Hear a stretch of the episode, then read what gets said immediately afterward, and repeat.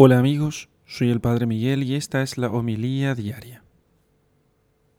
Lectura del Santo Evangelio según San Lucas, capítulo 11, versículos 42 al 46. En aquel tiempo dijo Jesús, Ay de vosotros los fariseos, que pagáis el diezmo de la menta, de la ruda y de toda hortaliza, y dejáis a un lado la justicia y el amor a Dios. Esto es lo que había que practicar, aunque sin omitir aquello. Hay de vosotros los fariseos, que amáis el primer asiento en las sinagogas y que se os salude en las plazas.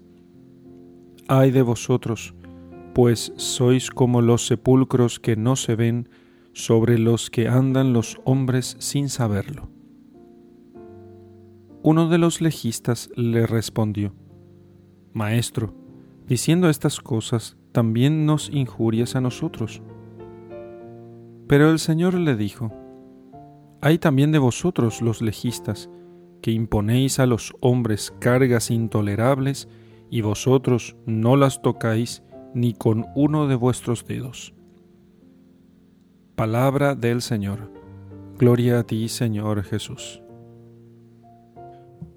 Queridos amigos, lo que el Señor denuncia en esta, en esta comida que tuvo en la casa de un fariseo, podríamos entenderlo con un ejemplo. Es como si en alguna de nuestras parroquias al párroco se le ocurriera solamente exigir a la gente el pago de los diezmos o porque le está faltando dinero en la iglesia y entonces les dice, ustedes no aman a Dios, no son buenos cristianos porque ustedes no pagan el diezmo y con la colecta no nos alcanza para poder eh, cumplir con las obligaciones de la parroquia.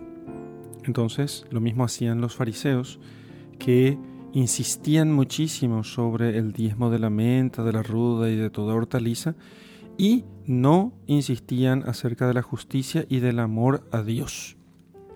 ¿Sí? O sea que lo que quiere el Señor es que nosotros nos, nos preocupemos mucho menos, mucho menos por, el, por las cosas que son de orden material propiamente y que nos ocupemos más de que las personas y nosotros mismos amemos más a Dios y seamos justos con el prójimo y justos también con Dios. Porque el culto a Dios no es otra cosa que justicia. Y entonces, lo que muchas veces en nuestras comunidades eh, eclesiales, en nuestras parroquias, capillas, en nuestros grupos y movimientos se hace mucho trabajo sobre, la, sobre el, el, sustento económico y sobre actividades de ese tipo y muy poco se habla sobre la justicia y el amor a Dios. Y entonces pregunto, ¿cuántas veces habrán reflexionado y meditado sobre los mandamientos, por ejemplo, o sobre el cumplimiento de los mandamientos. ¿Han estudiado alguna vez sobre los preceptos de la iglesia, que son como normas de aplicación rápida eh, y de los mandamientos? ¿Cuántas veces se han puesto ustedes a eh, estudiar acerca de los modos de hacer oración y los grados de oración y los modos de poder ir progresando en la vida de oración. Pero a muchos les parece, a muchos les parece que hablar sobre la oración, hablar sobre la vida espiritual, hablar sobre el amor a Dios sobre todas las cosas y al prójimo como a nosotros mismos es como una especie de pérdida de tiempo. No puedo dejar de recordar una imagen muy, muy típica de la teología de la liberación, donde hay un sacerdote, un hombre vestido con ropa sacerdotal, es una imagen, una especie de ilustración, y el sacerdote está con una roca, con una piedra en la mano y dispuesto a poder arrojarla probablemente en alguna manifestación. Y sobre la imagen de este sacerdote dice, ya no basta con rezar, ya no basta con rezar, o sea, tenemos que salir a pelear. Entonces, y eso se parece mucho con la actitud farisaica, ¿sí?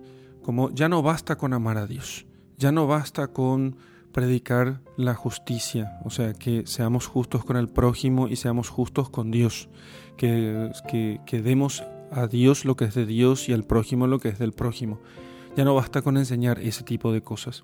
Y si bien, dice el Señor, hay que practicar el amor a Dios y la justicia sin dejar de lado lo otro, pero eso es lo primero. Lo primero es el amor a Dios y la justicia.